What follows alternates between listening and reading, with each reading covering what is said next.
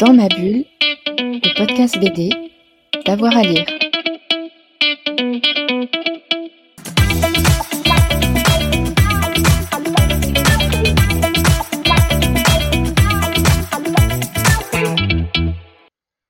Bonjour à toutes et à tous, bienvenue dans Dans ma bulle, votre podcast 100% BD. Et aujourd'hui, Dans ma bulle vous emmène à la montagne.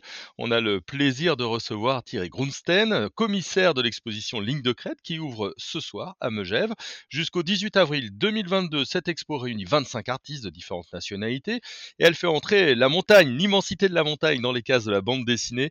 On va se promener des Alpes aux montagnes de Chine ou d'Afghanistan. Thierry Grunstein, bonjour. Bonjour. Comment vous avez composé un petit peu ce- cette exposition hein? On se balade vraiment d'hier à aujourd'hui, 25 artistes, 25 regards euh, différents. Comment vous avez travaillé? Alors, bien entendu, il ne s'agissait pas de viser l'exhaustivité, parce que la montagne, elle apparaît, tout comme la mer d'ailleurs, dans quantité de bandes dessinées. Euh, L'idée, c'était à la fois de montrer des choses très variées, donc qui est vraiment un effet de, diversité et, aucune monotonie hein, dans ce qui allait être euh, présenté. Ensuite, de composer un parcours thématique. Alors, c'est la montagne prise par euh, différents bouts. Donc, par exemple, la montagne en tant que milieu éventuellement dangereux ou hostile, mais aussi en tant que li- lieu du dépassement de soi, euh, en tant que domaine skiable, en tant que euh, lieu dans lequel il est possible de rencontrer euh, la faune sauvage et donc voilà de, faire quelques face à face mémorables avec des, des- des animaux qu'on n'a pas l'occasion d'observer tous les jours, euh, et ainsi de suite. hein. Donc voilà, il y a une, une dizaine de thématiques. Et euh, pour chacune de ces thématiques, il y a euh, deux, trois euh, auteurs différents qui sont regroupés à travers des, des planches qui sont généralement des séquences continues. Donc, autant que possible, on a essayé de, de, de montrer des, des, des, bouts d'albums à lire. et voilà. Hmm. il, y a, des artistes euh, français, suisses, canadiens, espagnols, polonais, américains, japonais. Il y a vraiment une grande diversité. Est-ce qu'il y a une même manière de regarder la montagne ou est-ce qu'il y a des spécificités de regard pour chacun ou pour chaque pays? Non, je- on peut pas vraiment dire ça. C'est plus euh, euh, le, le- le tropisme de chaque artiste qui, qui- qui s'exprime, hein, je dirais. Euh, sachant que parmi les dessinateurs, il y en a qui vivent eux-mêmes à la montagne et qui sont depuis toujours des passionnés de montagne, qui ont fait des treks, etc. Je pense à Kozet, par exemple, hein, qui est connu pour ça. Mais si on Mhm. prend Taniguchi, mais il a fait des, des- des albums qui sont d'une très très grande précision documentaire sur le- les, les courses en haute montagne, alors que c'est quelque chose que lui-même n'a jamais pratiqué.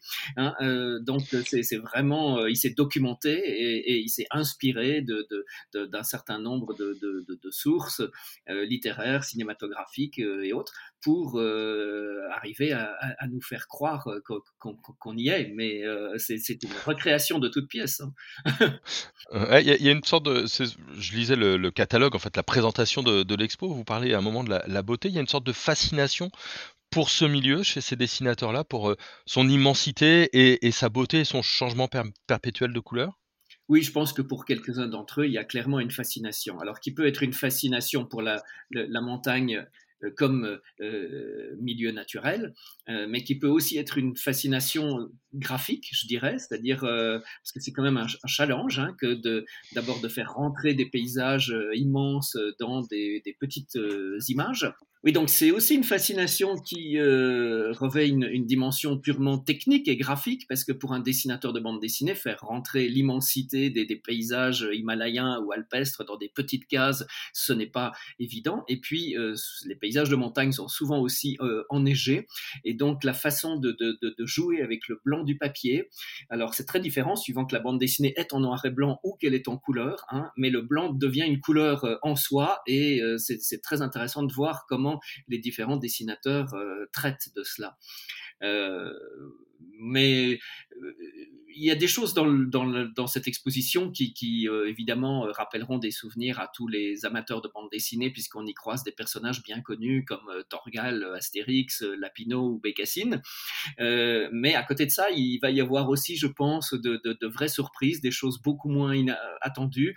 Et je pense par exemple au livre Accordéon de Guillaume Trouillard et de Alex Chauvel, euh, qui est absolument magnifique, qui, qui, nous promène dans les, dans les montagnes euh, chinoises, euh, ou encore au travail de Jochen Gerner, qui est presque plus proche de l'art contemporain que de la bande dessinée, puisque lui, ce qu'il a fait, c'est recouvrir avec de la peinture des pages de magazines de mode, et le corps des mannequins se transforme en iceberg, en fait. Il, il en fait des icebergs, et donc quand on voit cette, cette série d'illustrations accrochées les unes à côté des autres, on a véritablement une chaîne de montagnes qui s'est recréée à partir de cette technique du recouvrement. Euh, vous commencez avec euh, le 19e siècle, avec Gustave Doré, hein, euh, et illustrateur célèbre, puis aussi la belle époque, vous vouliez un petit peu poser l'image et la montagne dans l'histoire? Oui, bah, il fallait montrer que la montagne, c'est un sujet qui, dans la bande dessinée, a toujours été présent. Hein.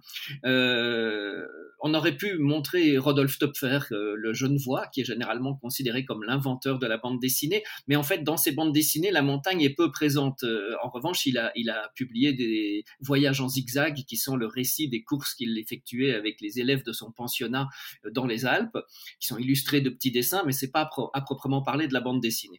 Donc, j'ai préféré montrer Gustave Doré, qui euh, était un passionné de montagne, comme le savent ceux qui connaissent sa peinture, puisque en fait, dans sa peinture, c'est le sujet qui revient le plus.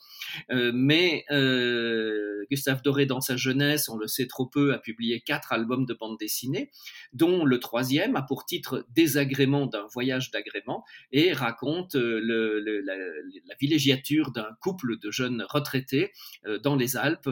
Et c'est un album dessiné au crayon lithographique qui est absolument magnifique avec des trouvailles d'une modernité vraiment stupéfiante. Mmh. Il y, a, tout un parcours, hein, on, va pouvoir le, découvrir dans, cette exposition. On commence avec le 19e. Vous, vous nous parlez aussi euh, de la montagne, mais aussi de la faune euh, qui, euh, apparaît dedans. Et puis il y a une partie sur la rencontre avec soi-même, la bande dessinée de montagne comme une sorte de révélateur du dessinateur ou de la dessinatrice par rapport à elle-même. Oui, en particulier dans l'œuvre d'Edmond Baudouin qui est un grand voyageur, comme, comme l'on sait. Il a parcouru à peu près le monde entier et bah, plusieurs de ses livres s'apparentent à des carnets de voyage. et euh, donc, il, lui-même euh, est originaire de l'arrière-pays niçois, où il a une maison, où il passe tous les étés. Et donc, euh, il a raconté en particulier dans l'album Le chemin de Saint-Jean ses, grandes promenades dans, dans la montagne. Euh, et ce sont des albums qui euh, graphiquement sont absolument magnifiques, hein, dans lesquels il, il, il, intègre à ses planches des dessins d'observation qu'il fait euh, sur le motif dans, dans, dans, dans des, des, carnets, etc.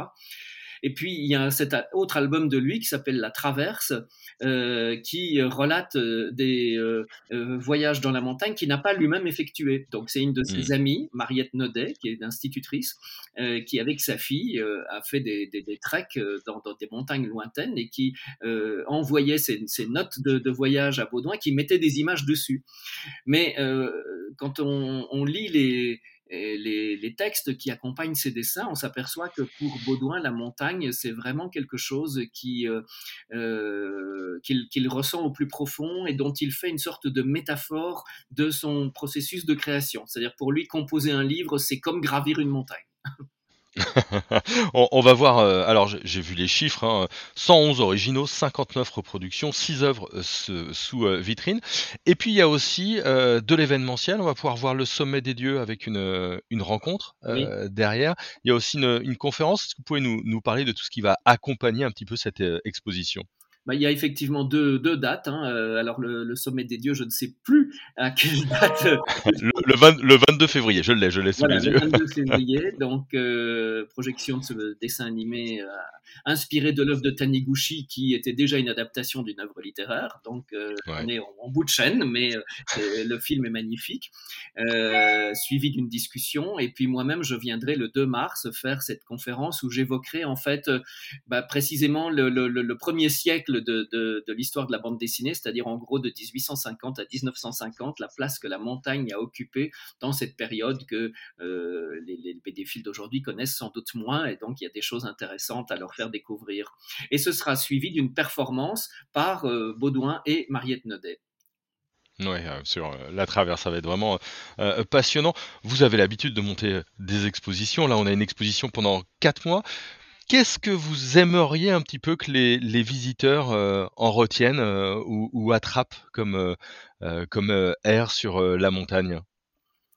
Bah, moi, ce que j'aimerais, euh, chaque fois que je monte une exposition de bande dessinée, en fait, euh, mon, mon, souhait, c'est que ça, ça oriente les visiteurs vers les, vers les livres. Hein, euh, parce que les, la bande dessinée n'est pas faite pour être exposée. Donc, il y a un paradoxe. Ça fait 30 ans que je monte des expositions sur la bande dessinée. mais je suis le premier à être bien conscient du fait que la bande dessinée, c'est d'abord fait pour être lu. Hein. Donc, je pense que le contact avec le, la, la, planche originale, ça apporte vraiment une plus-value, ça, ça peut procurer des vraies émotions, mais il faut toujours renvoyer à l'œuvre elle-même. Et, l'œuvre, c'est le livre. Hein. donc euh, voilà ce, dont on n'a pas parlé, c'est qu'il y a aussi un espace enfant dans cette exposition, et qui est vraiment très très réussi, très très joliment scénographié, où ils peuvent jouer avec des, des, des, des images à reconstituer sous forme de cubes, et euh, où on expose euh, à la fois des, pages de, des triplés à la montagne de Nicole Lambert, et puis d'un autre euh, très très bel album qui s'appelle L'homme montagne, dessiné par Amélie Fléchet. Mmh. Là, l'expo va ouvrir. Vous êtes euh, dans quel état? Ce sont les, dernières heures. Je, je, trahis un petit peu un secret avant la diffusion, mais ce sont les dernières heures avant avant l'ouverture. Vous, vous vous sentez comment? Vous êtes un peu fébrile? Vous allez accompagner les premiers visiteurs pour regarder ou vous êtes plutôt serein? Je suis totalement serein, l'exposition est prête. Il, manque la partie audiovisuelle, il y a euh, du son, euh, on a recréé des ambiances sonores dans deux salles, et puis euh, un petit film aussi de 8 minutes sur le personnage fascinant du, du Yeti, qui apparaît dans beaucoup de bandes dessinées. Bien sûr, on pense tout de suite à Tintin au Tibet, qui est le classique, mais en fait, j'ai trouvé une douzaine d'albums de styles très différents dans lesquels le Yeti est une figure importante, et donc on a fait un petit une petite vidéo faisant euh, dialoguer tous ces Yétis euh, entre eux. Hmm. Alors, en tout cas, c'est une exposition très riche. Merci beaucoup. Merci à vous.